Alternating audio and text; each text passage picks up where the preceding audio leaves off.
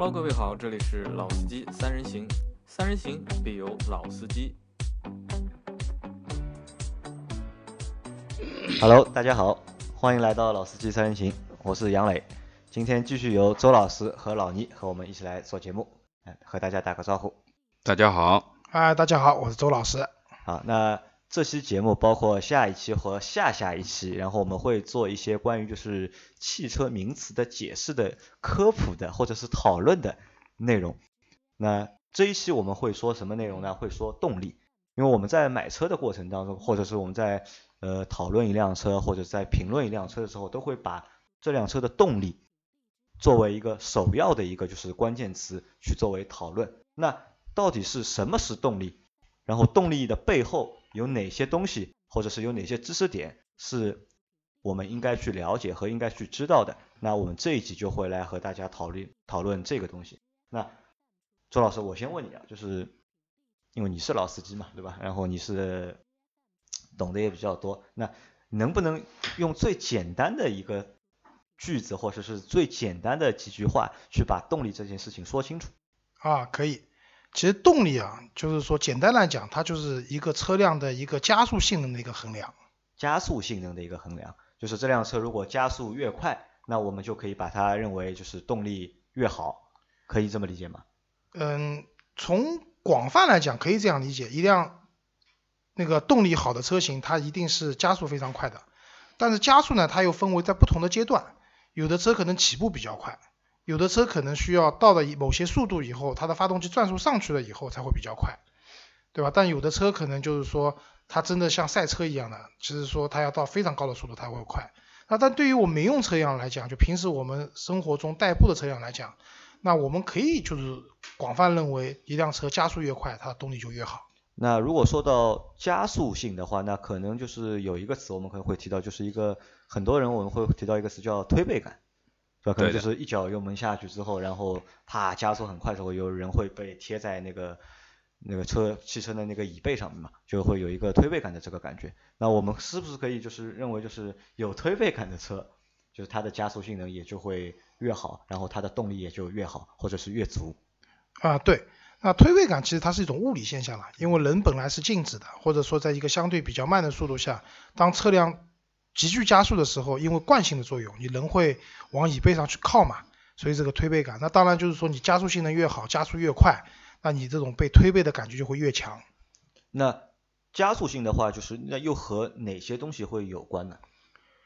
嗯，其实你说一辆车的加速性的话，那首先肯定是排量，对吧？排量啊，对，你说一些家庭用车，比如说现在外面有很多一点二、一点零，对吧？这些一些发动机，那和一一些大排量，比如说四点零的、五点零的车子去比，那它的排量不同，那它所带来的这种加速感肯定是不一样的。就是排量，那排量越大的话，就是它的动力会越大，或者是加速性会越强。对，这话如果搁在早些年来讲的话，可以基本上可以这样理解。但是现在因为涡轮增压的技术的那个普及，对吧？这个技术也越来越好。现在一些小排量的涡轮增压的发动机，它虽然排量不大，可能一点五、一点六、一点四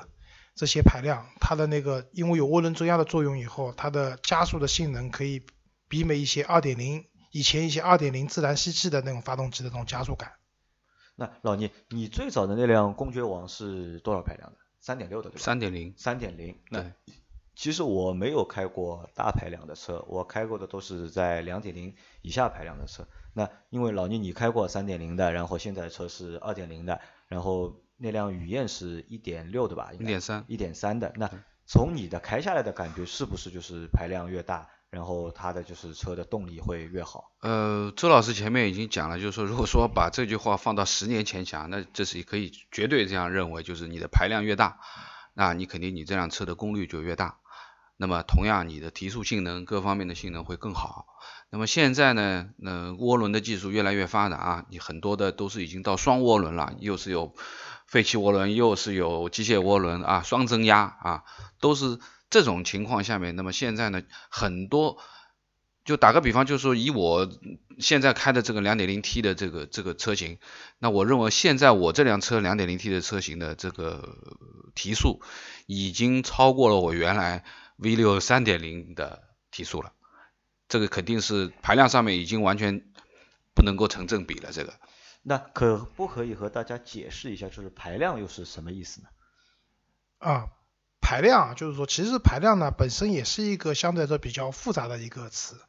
对吧？就是说，我们知道发动机它有那个，就是我们讲四缸、六缸，对吧？它每个缸有缸体，对吧？然后每个缸体里面它有它的容积，对吧？所谓的排量就是说，我们每个缸体里面的它一个容积的总和，可以称之为排量。是容积的总和，那和进气会有关系吗？嗯，没有太多的关系。没有太多关系，就是一个就是缸体的一个容量，对对吧？对，那除了排量之外，那还和哪些东西？就是动力除了和排量之外，还有哪些关系？啊，其实就是说动力啊，就是说你讲它其实跟车上的每个部件都有关系。那我们就是说简单来讲的话呢，第一个就是说和现在发动机的那种形式，对吧？吸气的进气的形式有关系。进气形式，对，那以前我们大部分看到都是自然吸气发动机。那自然吸气发动机呢，它有个就是说特点是说，它的最大扭矩是在某一个转速点才能达到的，比如说四千转，这个时候它达到最大的扭矩。也就是说，这辆车它的转速在四千转之前或者四千转之后，它的扭矩都是有损失的。那现在呢，就是说我们因为刚才老聂讲了，就是说涡轮增压，涡轮增压的车子的它这个扭矩输出啊，和普通的自然吸最大区别是，涡轮增压的一个扭矩的输出，它其实有两个区别啊，一个区别就是说它的最大扭矩来得更早，很多车型到一千多转、一千五百转左右，它就可以输出最大扭矩了。第二个的话，因为涡轮增压的车子，它的最大扭矩输出是一个平台，比如说它的车子从一千五百转到四千转，它始终可以保持最大扭矩的输出。所以就是说，现在大家在开涡轮增压车型的话，你会发现就是说，这个车子它的，尤其在那个速度比较慢的情况下，从零静止起步或者说二三十公里再加速的话，它的那个加速会非常快。啊，那前面说到了就是扭矩，那可不可以和大家也解释一下，就是扭矩是什么意思？啊、是这样，就是说我们大家比如说平时去店里面看车啊，你看一辆车的话，那发动关于发动机的话，你通常会看到两个数字，一个是在某一个转速点会有一个它的最大功率，对吧？现在基本上那个，嗯，二点零的，像以前的话，我们一个二点零自然吸气发动机的话，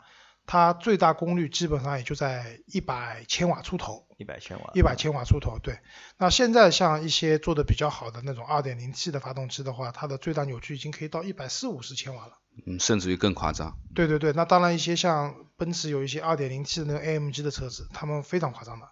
对吧？好，那么这个讲的是最大功率，最大功率其实跟什么东西有关呢？其实跟你这辆车的极速能力有关。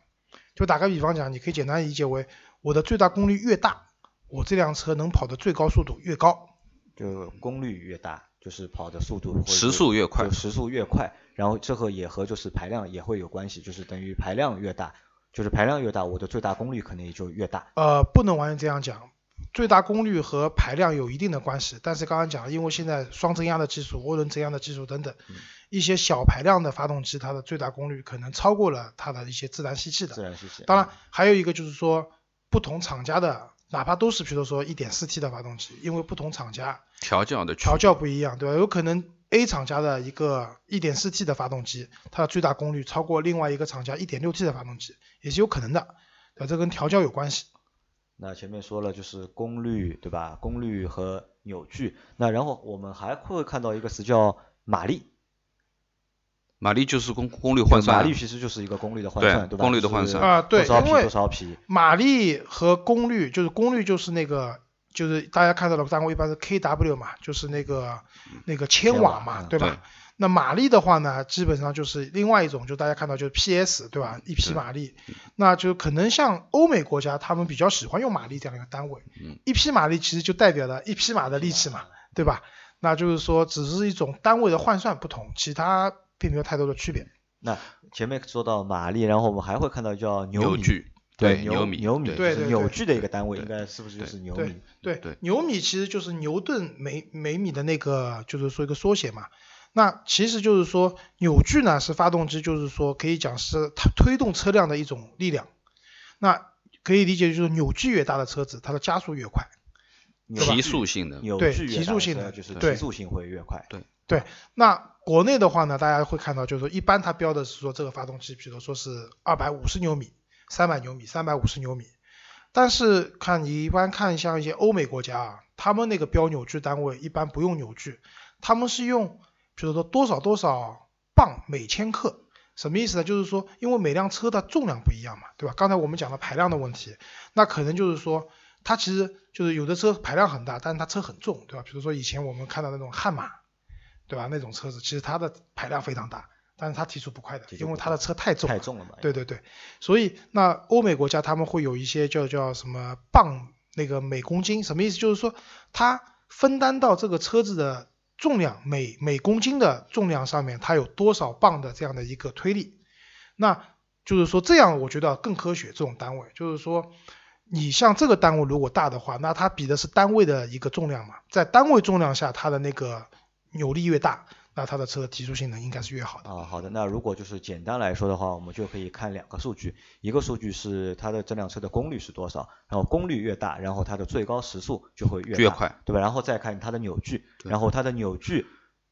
越大或者扭矩越高，然后它的加速度也会越快，对对对就是应该这样看嘛，就是扭矩里面其实是有呃也也是有两个数字啊，一个是我们讲的前面的这个扭扭矩的力有多大，第二个是后面的转速，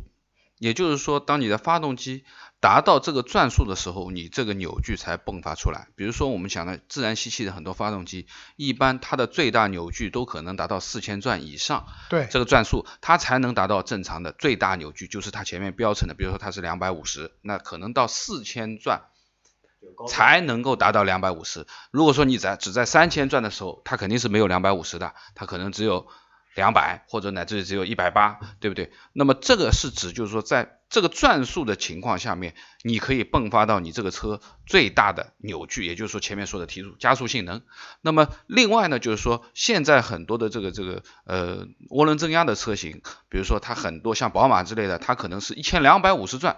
它的涡轮就动了。也就是说，它从一千两百五十转到四千转，它中间这个区间，它始终是保持最大的扭矩啊。虽然可能说它的排量还不如自然吸气的来的大啊，可能一个是两点零的，一个自然吸气可能是一个三点五的，但是这个三点五的可能扭矩要四千五百转以上才能够达到我们所说的这个几百的扭矩。如果说这两个车都是两百八十是最大扭矩的话，那可能这个要四千五百转才能两达到两百八十扭矩，而前面一个小排量的，比如说两点零的一个涡轮增压，它可能在一千两百五十转的时候，它标称的这个这个数字是一千两百五十转到四千转，然后是最大扭矩，那就意味着它只要车子正常在启动，我们在行驶当中其实一般都会超过一千两百五十转，其实它始终在四千转的范围以内，它始终保持了一个最大扭矩，那么就是说它的提速性能。就前前面就是我们周老师讲的，就是你的初段的加速性能，乃至于中段的加速性能都会很好。但是有可能你到四千转以后啊，如果说大家都是四千转的话，那么这辆大排量的三点五排量的车，已经在一百四十码的时候，你已经在四千转以上了，可能。那么这个时候再加速的性能，可能你这辆小排量的车你就没有三点五的自然吸气来的好了，因为它后面越速度会越来越快。啊，包括功率也是有讲究。啊，好，基本上我了解了。那然后我们有时候还会听到就是这个词，就是高转速发动机和低转速发动机。那这个是有什么说法吗？啊、是这样，就是说，嗯，首先一点就是说，我们讲这个刚才讲的涡轮这个问题啊，就是说涡轮并不是在某一个转速才启动的，其实当你发动机一发动以后，涡轮就开始旋转了。那只不过是说在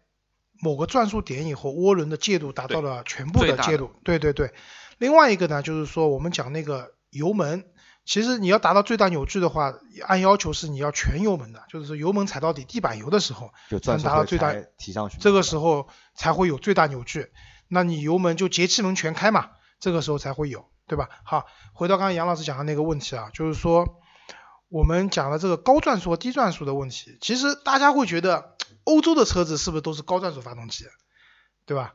然后日日系的车子，因为我们平时以前看看日系车，其实感觉好像比较温吞水啊，嗯，感觉日系的车子是低转速发动机，其实这是个误区。这是个误区。嗯对，其实大众的大部分车型，当年的老的帕萨特也好，1.8T 的，包括现在的这一点四 T 的这些什么二点零 T 的这些车子，其实这些车型基本上可以把它归类为一个相对来说低转速低转速的，对，为什么啊？就是说这些车型就刚老倪讲的，它一千多转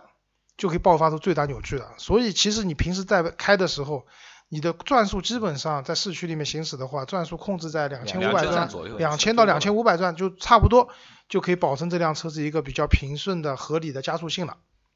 而日系车不同，其实现在你可以看到，就是说像日系车的话，其实日系的车型其实现在用涡轮的反而相比对少一点。较比较少一点了，不像欧洲车基本上都普及了，奔驰、宝马对吧？大众现在用的也多了，嗯对相对没对现在就相对比以前会多一点。像日系车你会看到，比如说那个像本田的，比如说那个旗下有款车叫斯铂瑞，对吧？运动的车型，它有2.4排量的那些车型的话，其实它反而对转速的要求会比较高。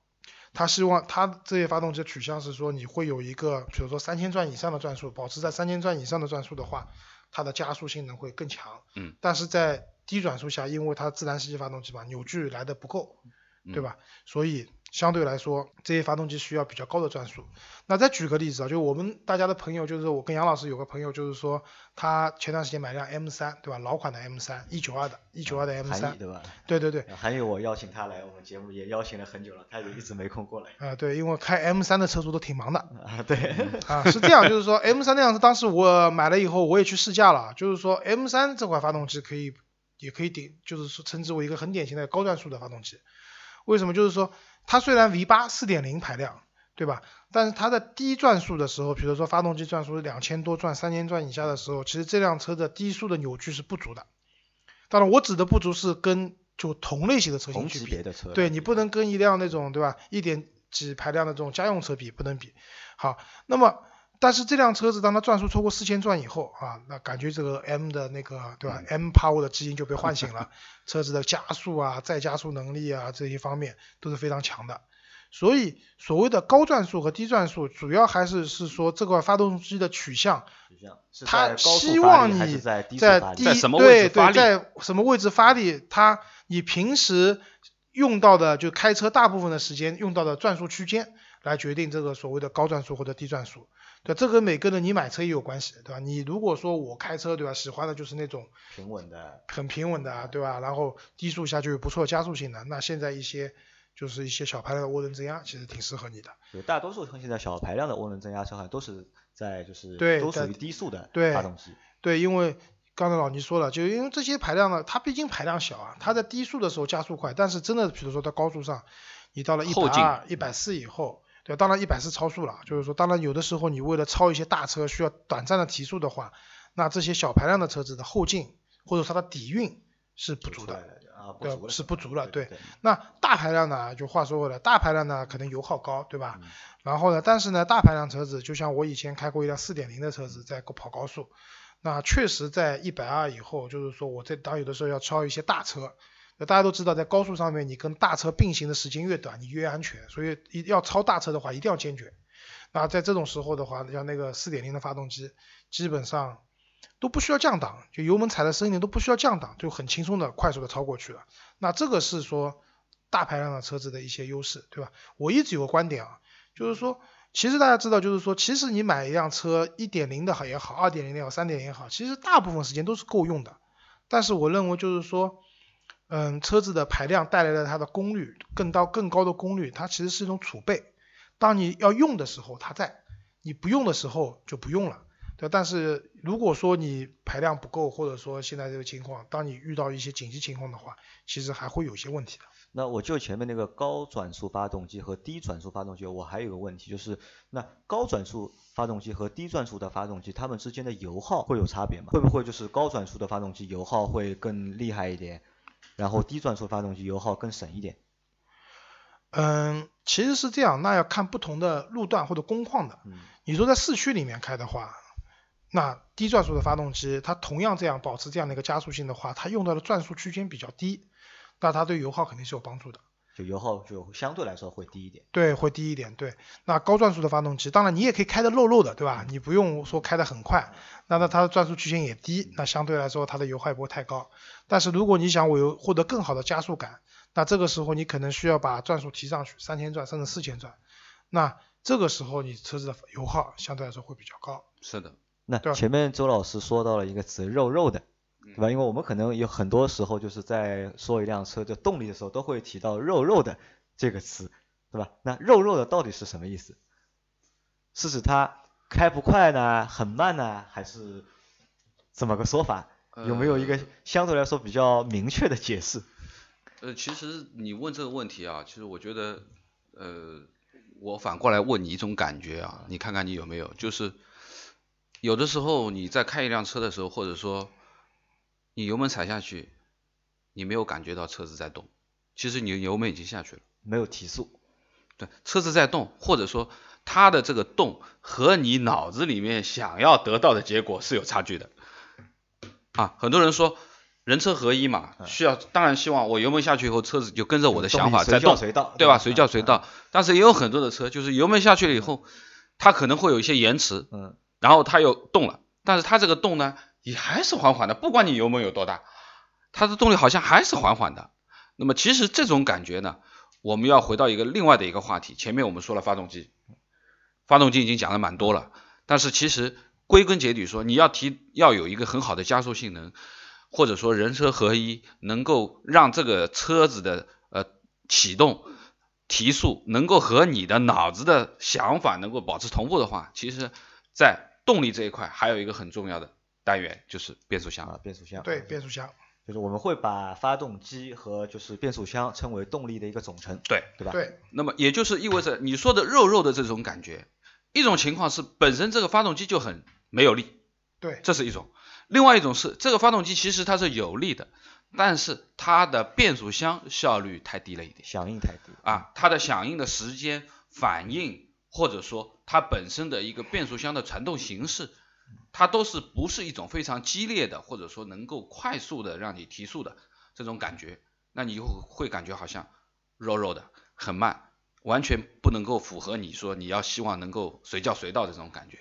对吧？对，那变速箱呢，就是说这个聊开以后呢，也可能也是另外一个话题了，因为不同的变速箱的形式，对吧？我们有知道有手动变速箱，以前很多人都觉得说我要开车子就要开手动的，有感觉，对吧？那现在手动的车子可能越来越少了啊。那接下来可能大家看到所谓的自动变速箱，自动变速箱又分很多种类，是吧？那个 CVT 对吧？那个双离合，，对双离合对吧？然后什么现在有就 AT，就然后呃 MAT，这个我们之前做过一期专门关于就是自动挡那个变速箱的对那那个内容。其实呢，现在就是说，你们会发现，就是说，就刚刚老倪讲的，我要补充一点，就是说，还有一种情况啊，就是说，因为变速箱的档位越来越多了，对的，嗯档位和档位之间的齿比齿比的结合，就是齿比的排列越来越密了，它换挡很平顺，所以呢，这个车其实加速还不错，但是你总感觉到好像没有劲。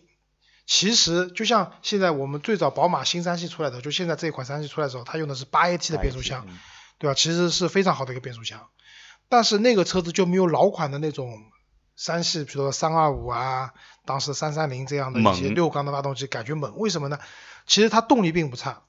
其实它的加速时间也不慢，但是因为它的变速箱档位更多了，让你的感觉好像没有那么的生猛。其实这是一种我们一段一段上错觉对，一段一段对对对上分的段越多的话，可能就越平顺嘛，对吧？但对对对当档位如果相对来说少的话，就是从我们从一档到两档到三档，嗯可能在每一档的变化当中都会有觉得有动力的变大或者加速的变大。对，就像以前最早的自动变速箱就四档嘛，对吧？很多都是四档变速箱，一共就四档。